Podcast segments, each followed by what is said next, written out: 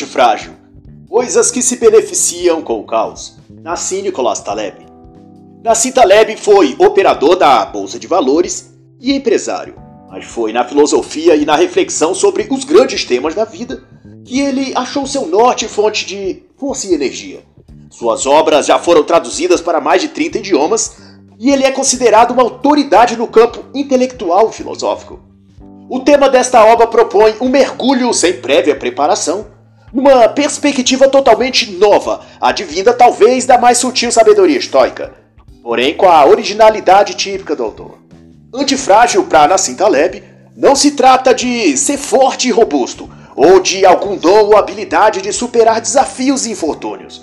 Antifrágil no rigor da interpretação do autor, trata-se daquilo que emerge após o caos. É aquilo que se ergue dos monturos do desastre, é aquilo que sobrevive e se levanta depois que tudo ao seu redor desmoronou. O robusto e o resiliente, vai dizer o autor, enfrenta a dor, o choque e as tragédias mantendo-se da mesma forma depois. O antifrágil não é apenas sobreviver, mas se aperfeiçoar a cada evento doloroso. Ao começar o livro, uma frase pode definir muito bem o sentido e vocação desta obra. O autor vai dizer que o mesmo vento que apaga a vela também alimenta o fogo, ou seja, aquilo mesmo que pode destruir alguns são para outros a causa de sua transformação, o que define, portanto, uma e outra coisa. É a pergunta que se faz. E ao buscar responder essas perguntas, surge o conceito que Nassim Taleb distinguiu aqui como antifrágil. E vai dizer que a antifragilidade não se resume à resiliência ou robustez, o resiliente, vai dizer ele, resiste a impactos e permanece o mesmo. O antifrágil, por sua vez, fica melhor. Para Taleb, e é o que se propõe este livro, a antifragilidade é uma habilidade que, se desenvolvida, pode construir no sujeito um método ou forma interna, uma consciência capaz de lidar de modo produtivo diante das incertezas do desconhecido e em situações imprevisíveis e de estresse. De acordo com Taleb, os riscos ou imprevisibilidade da vida acontecem e estão por toda parte. É possível controlá-las. Todavia, a forma ou modo como abordar estas situações pode ser positiva ou negativa. A negativa pode ser chamada de postura frágil e a positiva de antifrágil. A fragilidade te destrói, te incapacita, te paralisa, vai dizer ele. A antifragilidade fará o inverso, te conduzirá à superação. E assim compara que, assim como o corpo físico e todo o sistema biológico depende de ser submetido a atividades físicas básicas para se manter ativo, como andar, correr, movimentar, também nosso organismo psíquico depende de ocorrências de dúvidas, incertezas, medo e até estresse, que o autor chama de agentes estressores, para também se aperfeiçoar, se fortalecer. E é a esse sistema, para usar outro termo do autor, que Nassim Taleb chamará de antifrágil. Mas contra ela estão pais superprotetores, instituições políticas e educacionais, a própria modernidade e uma série de fatores sociais, culturais, religiosos e psicológicos que atuam de cima para baixo na sociedade, formatando as pessoas para que se encaixem dentro de padrões que os fragilizam e tiram deles a capacidade de se opor aos problemas, aos agentes estressores. Portanto, formando toda uma geração de gente fraca, indecisa, insegura e extremamente volátil e frágil. E para preparar ou encarajar o leitor ao tema deste livro, Taleb recorda ao leitor o fato de que as catástrofes, os acontecimentos ruins, os dramas, de quaisquer ordens que sejam, sempre fizeram e farão parte do mundo. A natureza, vai dizer Taleb, não é delicada e amigável, como tentam nos mostrar os belos quadros de paisagens naturais numa galeria em Londres ou Paris. A natureza é agressiva e destrutiva, e esse é seu processo de seleção. Mas é justamente esse processo de remanejamento, por assim dizer, que destrói o frágil e destrói também o vulnerável, mas regenera a si mesmo. Os agentes estressores da natureza não a destrói, mas reconstrói em novas formas, melhora, torna mais adaptada àquela realidade e situação naquele momento. Crescimento e inovação, vai dizer, para concluir o autor, é o que constrói a história. E algo interessante será que evidenciado será que evidenciado por Taleb A partir da página 28, ele vai explicar que os eventos estressantes, as crises, os problemas de modo geral, não podem ser medidos, calculados ou às vezes nem sequer detectados até que aconteçam. Mas, por outro lado, a capacidade de resistir ao impacto e sua probabilidade de sobrepujar aos danos é possível de ser medido, estimado e até melhorado numa determinada estrutura. Isso quer dizer que o potencial de fragilidade e de antifragilidade de um material pode ser aferido. É possível medir o grau de fragilidade de um objeto antes dele ser impactado por um determinado evento. É o que vai dizer Taleb. E o mesmo ocorre com pessoas. É possível mensurar o quanto o indivíduo pode ou não reagir ao que ocorre ao redor de si. E é da opinião do autor que a cultura moderna tem formado pessoas com estrutura psicológica, emocional, mental e espiritual frágeis, de tal modo que é claro e patente que as atuais gerações não têm condição de sobreviver aos meros interpéries da vida. E uma consideração também relevante nesse sentido é de que, ao contrário do que as pessoas acreditam, essa geração não está nem mais forte, nem mais consciente do que as anteriores. A diferença é que essa geração fala mais em solidez, força e garra, mas não possui nenhuma dessas características na prática. O que tem são modelos mentais e linguísticos que usam no ambiente seguro dos seus escritórios, salas de aula ou do seu quarto, onde a energia elétrica e a internet foram pagas pelos pais. Isso significa que o que as pessoas afirmam a respeito de si mesmas não encontra respaldo no modo como vivem. Como exemplo, para efeito de ilustrar o, o dito até aqui sobre ser e dizer que é, vale o exemplo da mulher independente, moderna, que reivindica para si a alcunha de ser forte, prodigiosa e de não depender dos homens mas toda semana sucumbe à fraqueza moral de estar em alguma balada ou barzinho cercada de homens igualmente vazios de alma, mas com os copos cheios de bebida, onde encenarão se encerrarão a noite no banco de trás de um carro à beira da estrada, ou na cama de um motel qualquer, não porque descobriram um no outro algo de especial, mas porque não suportaram a solidão de estar sozinhos em casa ou de não ser cobiçada por todos os homens do mundo. Prefere então vender sua autoestima do que desenvolver a força de aprender a ter paciência e inteligência para fazer escolhas melhores na vida. Mas serve igualmente de exemplo o tipo esperto e destemido que não vive sem seus contatinhos no Face Badu. Sua cerveja aos domingos ou seu futebol. Se acha forte e invencível, mas nada do que faz leva a sério. Não estuda com afinco, não trabalha com dedicação, não economiza, não investe, não trata nenhum relacionamento com consideração. Após aos 30, sem dinheiro para a pensão do filho, com a barriga de cerveja, morando com os pais ou num quartinho alugado, esse homem chama o Brasil de bostil, amaldiçoa o governo e se ressente das mulheres dizendo que eles tomou a Red Pill. Mas tudo para não enxergar que, na verdade, ele só não teve a força necessária para fazer as escolhas difíceis e mantê-las. Escolheu o caminho fácil. E a facilidade é sempre o caminho da fraqueza, da fragilidade. A antifragilidade, portanto, é a conclusão que se faz, se depende da decisão interna pessoal e intransferível de não fugir das escolhas difíceis, de não evitar o peso das decisões duras e necessárias. Em outras palavras, a antifragilidade começa com a renúncia da fragilidade mental. E a partir da página 51, Taleb inicia um raciocínio que busca explicar mais atentamente a ideia de que vem a significar o neologismo antifrágil. Ele vai dizer que esse termo é aqui usado para dar sentido a uma condição ou estado de ser reverso ao frágil. No senso comum, se acredita que o inverso de frágil é sólido, robusto, firme ou inquebrável. Porém, se tomarmos a ideia de que frágil diz respeito a algo que se danifica ou muda negativamente sua forma após sofrer impactos, o contrário disso seria algo que, ao receber impacto, sofreria mudanças positivas em sua forma, ou seja, se um objeto frágil altera e muda seu aspecto e formato para pior se receber um trauma, o oposto disso é o objeto mudar seu aspecto e forma, mas de modo a se tornar melhor quando impactado por um trauma qualquer. Nessa alegoria tem-se então que ser frágil é quebrar-se, modificar-se para pior após um fato ruim. E antifrágil é se tornar mudado positivamente após o fato ruim acontecer. Ser apenas robusto, forte ou rígido significa não alterar sua forma nem para mal nem para bem. É um estado de neutro, indiferente. Ser antifrágil, por sua vez, é mudar-se, moldar-se, evoluir quando o impacto acontecer. Portanto, no estado de ser antifrágil, a pessoa se torna melhor, mais adaptada, mais evoluída, mais preparada para os impactos futuros. Ainda sobre essa questão, mas avançando no entendimento, Nassim Taleb destaca que o fato de a palavra antifragilidade ser desconhecida e incomum em todos os idiomas praticamente, não significa que o conceito que ela representa não esteja presente na sociedade. Existem no mundo diversas manifestações de antifragilidade.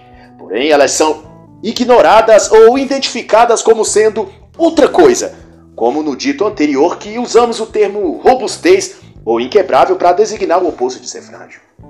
Um exemplo disso será o fenômeno largamente estudado na medicina e psicologia chamado estresse pós-traumático.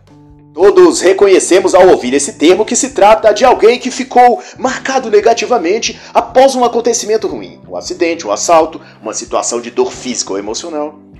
Porém, quase ninguém conhece um fenômeno inverso a esse, denominado crescimento pós-traumático.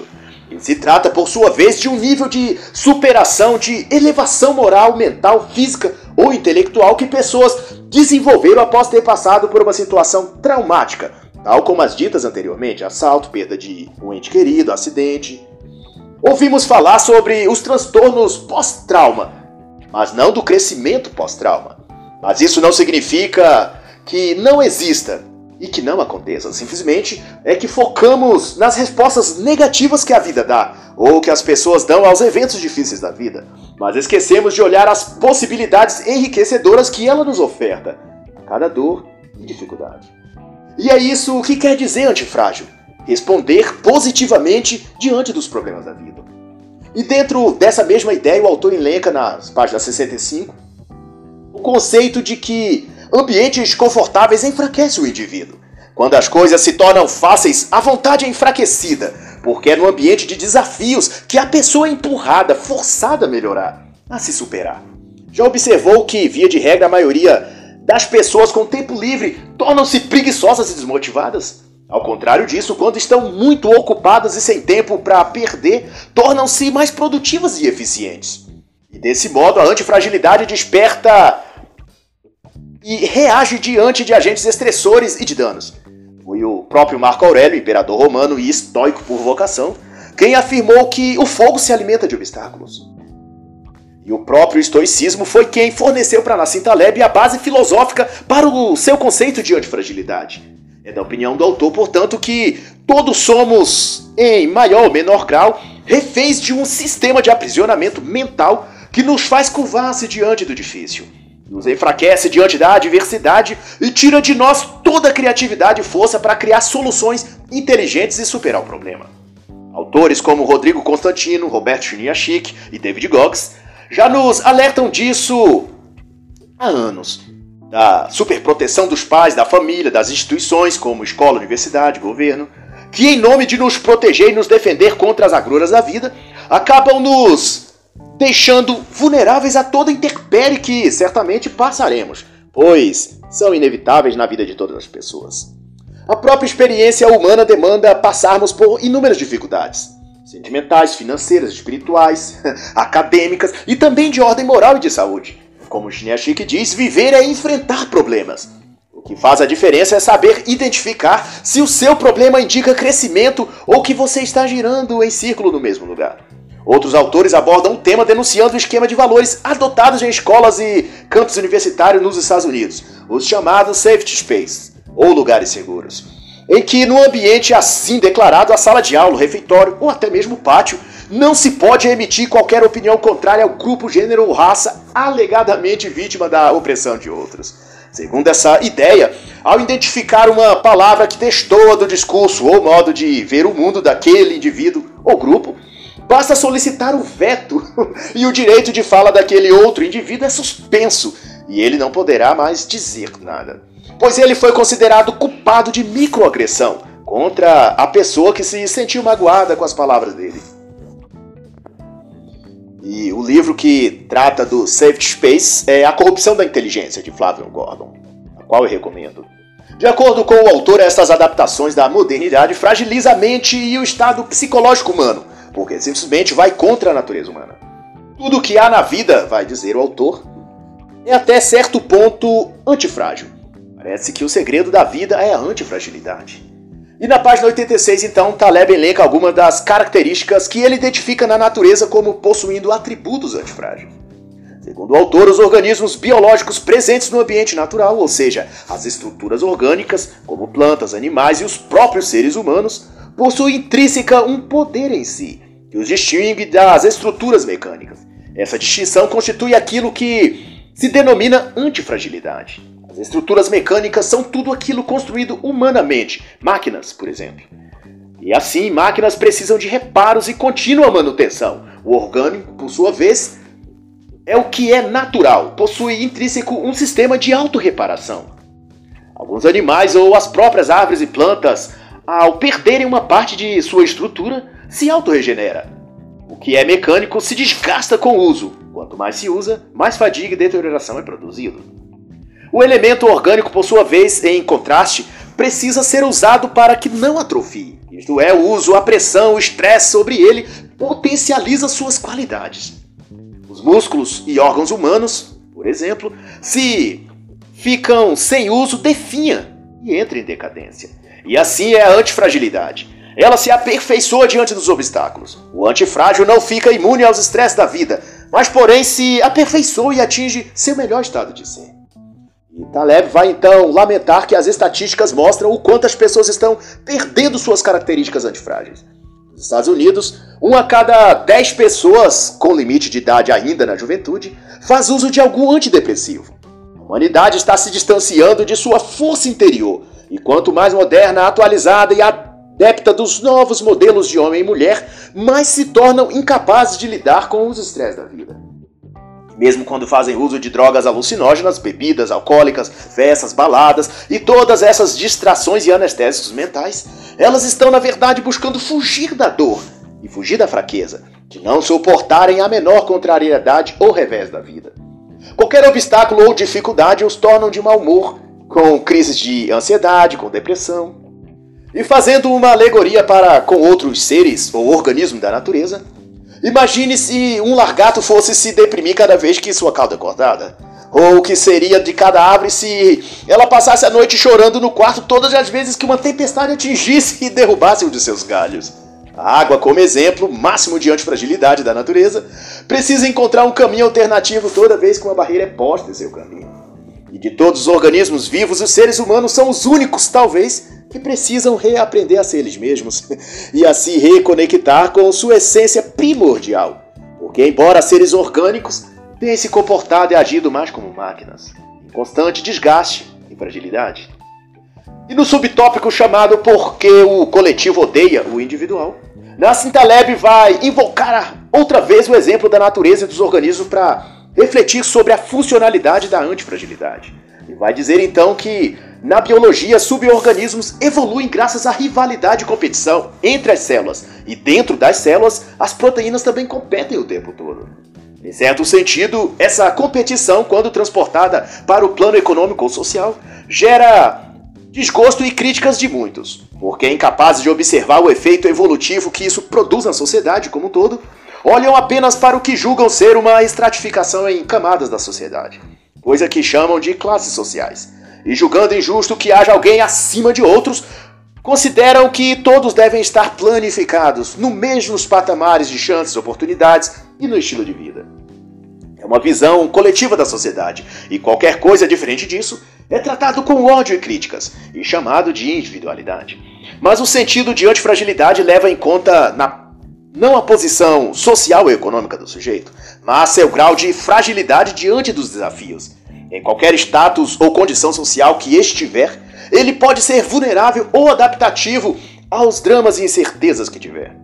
Por consequência, ele acaba escalonando degraus dentro do seu próprio meio, não porque está posicionado acima, mas porque desenvolveu uma capacidade de regeneração mental a cada vez que o infortúnio lhe atinge.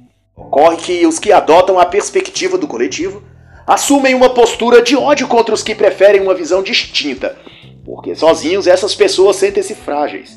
frágeis demais para enfrentar os problemas. Daí, para não ter de encarar sua fragilidade e ser desafiada a vencê-la, acabam optando por apoiar-se na força do grupo. Na página 39 do livro de Flávio Gordon, já citado, A Corrupção da Inteligência, ele cita outro autor, José Engenheiros, em O Homem Medíocre, para explicar melhor esse fenômeno. E ele diz então que o homem medíocre é uma sombra projetada da sociedade, perfeitamente adaptado para viver em rebanho. É um ser imitativo, refletindo rotinas, preconceitos e dogmatismos reconhecidamente úteis para a domesticalidade. Esse homem medíocre, então, é o mesmo que dizer homem coletivo, o homem frágil. E nessa mesma esteira de consideração, o autor entra no capítulo 5, no livro 2, e vai dar ênfase de que o pequeno é mais antifrágil do que o grande, ou seja, o coletivo torna-se mais vulnerável e frágil do que o que é individual. O autor vai estender esse raciocínio para além da esfera pessoal e vai também relacionar essa questão de fragilidade de antifragilidade. Essa questão de fragilidade de antifragilidade. Também para a esfera macrosocial, ou seja, para sistemas políticos, econômicos e até governamentais. Para Taleb é próprio das pessoas buscarem conceitos, ideologias ou propostas grupais ou de coletivização da sociedade algo que lhes forneça a sensação de estabilidade e segurança. Acham que estarão mais protegidas e blindadas quanto às incertezas, mudanças ou adversidades que possam vir. É por isso que, de modo geral, a tendência é as pessoas almejarem empregos públicos mais do que privados, morar nas grandes cidades mais do que nas pequenas comunidades, buscar soluções políticas em líderes e partidos totalitários e coletivistas, tudo porque eles apresentam-se como grandes, fortes e seguros. E isso dá às pessoas a sensação de que suas fragilidades pessoais serão amparadas e escudadas por estes totalitaristas. Assim como as cidades grandes parecem fornecer mais oportunidades, o emprego público mais estabilidade e um governo totalitário parece oferecer mais proteção, apoio e assistência. Alguém frágil, vai dizer o autor, é alguém que estará o tempo todo buscando em algo ou alguém mais forte, o grupo, por exemplo, um modo de ter uma sensação de segurança. Todavia, o autor faz lembrar que a poda da árvore somente a fortalece. E assim o autor chega à discussão sobre a questão da modernidade e vai dizer que a modernidade corresponde a um espírito de dominação em larga escala, que extrai do mundo sua força moral e intelectual justamente porque reduz a sociedade humana à condição de leões enjaulados. Tem o potencial natural, porém, limitados e enfraquecidos pelas grades do zoológico no qual o leão está preso. Esse animal, então, apesar de sua força natural, a ausência de liberdade o torna domesticado, previsível e principalmente inutilizado. Mas, sobretudo, a modernidade tem o mérito de ser tirado das pessoas. A ideia de que elas podem cuidar de si mesmas, sem o Estado, governo ou grupos coletivos de gerenciar tudo em suas vidas. E é nesse ponto que o debate se estende para a questão da intervenção. E vai ilustrar sua posição com a história real ocorrida em 1930 em Nova York. E conta que 389 crianças foram então submetidas à avaliação médica. A 74 delas foi recomendado um procedimento cirúrgico chamado adenoamigdalectomia. Depois disso, as 215 crianças restantes foram novamente submetidas a exame com novos médicos. 99 foram encaminhadas à cirurgia. E quando as 116 restantes foram novamente examinadas por um terceiro grupo de médicos, 52 foram recomendadas à cirurgia. Mesmo sem levar-se em conta que cerca de 4% das pessoas nesse procedimento cirúrgico poderiam vir a óbito. E sem o procedimento poderiam levar uma vida relativamente normal. O que essa história significa no contexto que se aplica a este livro é que, fora do âmbito médico, também ocorre o fenômeno ou hábito de se prescrever intervenção. Só que dessa vez pelo Estado ou pelas políticas públicas. Para tudo que existe diz respeito à natureza humana. Porém, essa prática de se permitir ou até desejar que os poderes institucionalizados intervenham e resolvam todos os problemas causa, na verdade, o agravamento destes problemas. Assim como no exemplo da adenoamigdalectomia, às vezes a não cirurgia é a melhor forma de tratar aqueles pacientes, pois o efeito colateral do procedimento poderia levá-los à morte ou a complicações. Desse modo, a intervenção de cima para baixo em assuntos e questões privadas das sociedades acabam por enfraquecer esta mesma sociedade e agravar também os seus problemas. Na Citaleb chama então essa postura de negação da antifragilidade. E como exemplo, preciso dizer, citar aliás, o corrente debate no ano de 2020, no mês de agosto, sobre o TSE intervir no sistema de cotas eleitorais no Brasil. Qual já o fez determinado as cotas de gênero, por exemplo, em que o mínimo de 30% das candidaturas nos partidos devem ser femininas. E como se vê agora, a Corte Eleitoral, TSE, prevê estender também as cotas para o público negro. Isto é, os partidos terão de preencher um dado percentual em suas siglas com candidatos da cor negra. Todo esse intervencionismo do poder público nas questões sociais cria cidadãos enfraquecidos e incapazes de refletir, decidir e gerenciar suas próprias vidas e carreiras.